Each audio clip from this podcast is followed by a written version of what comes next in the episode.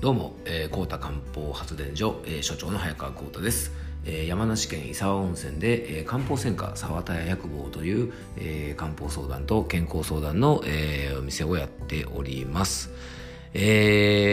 いつもですね、ポッドキャストで聞いていただいている方、えー、本当にありがとうございます。えー、そしてですね、えー、今回から、えーと、YouTube でもですね、えー、こちらの音声を、えー、配信させていただきまして、えー、皆様のね、まあ、運転中とか通勤通学中、またあのご自宅でですね、あの掃除しながら、家事をしながら、えー、とかですね、何かあの作業をしながら、あのこうやって耳でですねいろんな健康情報をあの聞いていただければというふうに思います。あの僕がですね、えっと、そもそも、まあ、ポッドキャストとか、まあ、この YouTube を使って音声の、まあ、こういうコンテンツを配信しようと思ったのはですね、えー、 Voicy ってありますよね。あれをあのたまたまちょっと聞く機会がありましてあのキンコンの西野さんとかですね、まあ、僕のあの漢方仲間でもありいつも本当にいろいろ刺激をもらってるですね杉山拓也先生の、えー、心のチャンネルなんかを聞きながらですねあのこれは本当にあの僕もですね本当なんか何か作業しながらとか、えー、と朝洗濯物干しながらとかですねあのいろんなことしながら、えー、自分の好きな情報を入れれるまあ普通のラジオを聞くのがですね例えば雑誌を見るような感覚だとしたら、えー、 Voicy とかですねこの僕のポッドキャストや、えー、YouTube なんかは、まあ、あの自分の好きな、まあ、専門書を読んだりとかあとまあ小説を読むようなですね自分の好きな情報を耳から入れられるということであの本当にですね、えー、スマホの、まあ、普及とかですねあとまあいろいろスマートスピーカー僕もあのまあ、えー、Amazon エコーとかですね、えー、使ってるんですが、えー、こういったツールがですね普及することでますますこういうコンテンツがねあの広がっていくんじゃないかなと思います。えーとですね、今日もちょっとしたお話で皆さんの耳を、えー、傾けていただければというふうに思っております。さてですね、えー、この間あの関東甲信越でもかなりあの大きな雪が降りましたよね。幸いあの山梨県、まあ僕のあのー、住んでいる伊沢温泉というところはですね、まあ積雪1センチぐらいで本当に大したことなくてよかったんですが、それでもですね、中央線倒木があったりとかいろいろであの影響を受けた方もかなりいらっしゃると思いますし、えー、ちょっと被害に遭われたような方もいらっしゃると思いますので、あのそういった皆さんには心からあの、うまいを申し上げます。で、あの、雪とかが降ったりとかですね、えー、道の状態が悪かったりとか、まあいろんな原因でよく、あの、転んだりすることありますよね。まあ、僕もですね、まあまあそんなにあの足腰弱ってないので、えー、転ぶことは少ないんですが、それでもですね、たまにつまずいたりとかですね、転んだりするような時って結構あるんですね。あの僕昔ラグビーやってましてラグビーやってる頃はですねもうあの転ぶのが当たり前転ぶというか倒れるのが当たり前ですり傷なんかはしょっちゅう作っていたんですが大人になって転ぶとね結構ショックですよね。もう転んじゃったって感じで、まあ、すり傷なんかも免疫がなくなってるのでねかなり痛く感じたりしてちょっと辛いんですがあの皆さん転ぶとですね大体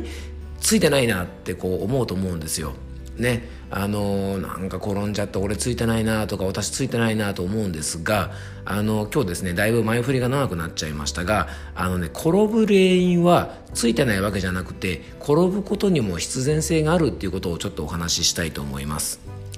えー、これですねさっきも言ったように多くの場合転んだ時ってなんか自分はついてないとかですね運が悪かったとかって思いがちなんですが実はね転ぶ時ってちゃんとそれなりに理由があるんですね。えー、転ぶ原因ちょっと僕考えてみました、えー、いくつかあります、まあ、転ぶ原因そのうち疲れてる時。ね。2番目が悩みがある時。3番目がイライラしてる時。で4番目が慌ててる時。で5番目が睡眠不足の時。まあこういう時非常に転びやすいんですね。まず疲れてる時。これなんでかっていうとですね、えー、中学でもですね、まあ、体が疲れてる時はですねあの気が消耗してる時なんてよく言います。でこの気が消耗してるとですね足腰に力が入らなくなったりとか、えー、元気に歩けなくなってしまうのでやっぱりねこれもう自然的に足が上がらなくなるんですね。やっぱ疲れてる時ってのはですねよくずるずる歩いたりとかペタペタ歩いたりしてちょっとしたあの段差とかですね、えー、階段とかを踏み外してしまったりとかつまずいたりするんですね。人間ですね転ぶ時っていうのは本当に畳のへりとかですね、えー、ちょっとした段差ですね。あのちょっと出っ張ってるマンホールとかそんなとこにつまずくんです。もう見るからにつまずきそうなところはですね警戒して歩くのでこういうとこつまずかないんですね。ですからあの本当に自分の家のですね布団とか座布団とかそんなもんにあのつまずいたりして転びやすいのでまず疲れてる時っていうのは非常に転びやすいのでちょっと注意が必要です。また悩みがある時これも分かりやすいですよね。もう悩みがある時とかですね悩んでる時はとぼとぼ歩くんですね。まあ下を向いたりとかですね、えー、あとその悩み事をずっと考えたりとかしてるので、まあ、歩くことに意識が集中されていないのでこれもですね、えー、視野が狭くなったりしてちょっとしたことにつまずいたりとか変なものにけつまずいたりして非常に転びやすいです。であとねイライラしてる時。これも転びやすいんですね。まさに泣きっ面に蜂じゃないんですが、まあ、イライラしてる時っていうのはですね足取りも速くなったりとか、えー、結構ね目の前にあるものが目に入らなくてぶつかったりとかするんですね。でこのイライラしてる時に転ぶもんですからさらにイライラしてですねこのイライラが加速度的にひどくなるなんてことがありますから、えー、ちょっとイラついてる時もですねぜひ注意してほしいです。僕ねあのよくイライラを解消する時に気をつけてほしいことでゆっくりっていうフレーズを使うんですね。えー、これもね中学の考えで、えー、イライラしたりとか気が立ってる時っていうのはですね、えー、体を緩やかにしたりとか力を抜いてゆっくり過ごしましょうっていう養生があるんですね。ですから、ちょっと今日イラッとしてるなとか、朝からなんかイライラするなって時は、意識的に少しゆっくり喋ったり、ゆっくり歩いたり、ゆっくり食事をとったりとかですね、えー、いつもよりゆっくりを心がけるといいので、ぜひ歩く時にも気をつけてほしいと思います。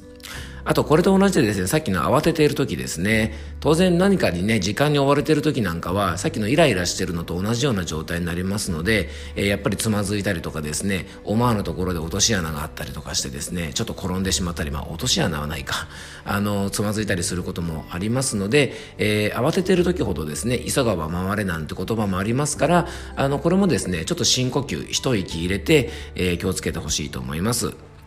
で最後の睡眠不足なんですがこれもねもちろんあのさっきの一番最初に紹介した疲れてる時と同じで睡眠不足もうどう考えても疲れますよね。ですし集中力も低下したりしますので、えー、一番転びやすいと言えます。ですから、この間みたいにですね、雪が降った時なんかは、普通に慎重に歩いててもただでさえ滑るので、えー、疲れてたりとか悩みがあったり、イライラしてる時、睡眠不足の時なんかは非常に転びやすいので、えー、ご注意ください。えー、今年はですね、まだあまり全国的にも雪不足なんて言われてるぐらい雪が降ってないので、えー、あれですが、特にですね、都都会の方、あの雪に慣れていないので、ちょっとした雪なんかでも結構滑りやすくなります。で、また、あの、車の運転しながら聞いてくださってる方もいるかもしれませんが、あの、雪が降ったりするとですね、えー、結構道も渋滞してイライラしたりとかですね、え、滑ったりとか、まあ、運転もですね、ちょっと肩に力が入るので、え、結構ですね、ちょっとしたミスも起こりやすくなります。あのこれからね天気もどんな風に変わっていくか分かりませんがぜひですねあの転んだりする時はあの必ず理由があるんだよということをあのお忘れなく、えー、気をつけてほしいと思います。この転ぶというのはですね裏返すと車の事故なんかにもつながると思いますあの運転中ですねイライラしたり疲れてたりとかすれば当然ぶつけやすくなったり思わぬ事故の原因になります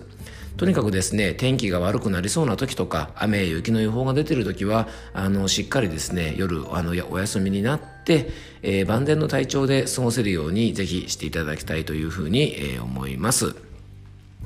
えー、今日から YouTube で配信ということで、あのー、これでね、また一人でも多くの方に、えー、こういった、ね、健康情報を聞いていただけると嬉しいです。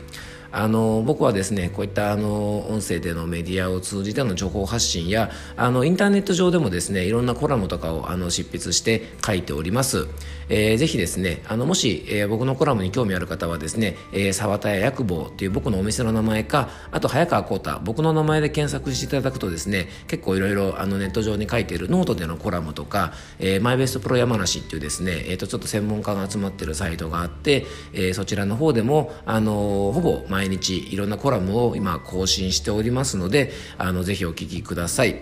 えー、ポッドキャスト聞いてる方はですね、ぜひ YouTube なんかも使っていただきたいですし、えー、逆に YouTube 聞いてる方はですね、ポッドキャストの方にはですね、今までの過去の僕の、えー、音声のコンテンツがいろいろ入ってますので、えー、そちらも聞いていただけたらというふうに思います。えー、それではですね、今日も素晴らしい一日をお過ごしください。えー、風邪とかですね、新型ウイルスにも気をつけましょうね。えー、それではまたありがとうございました。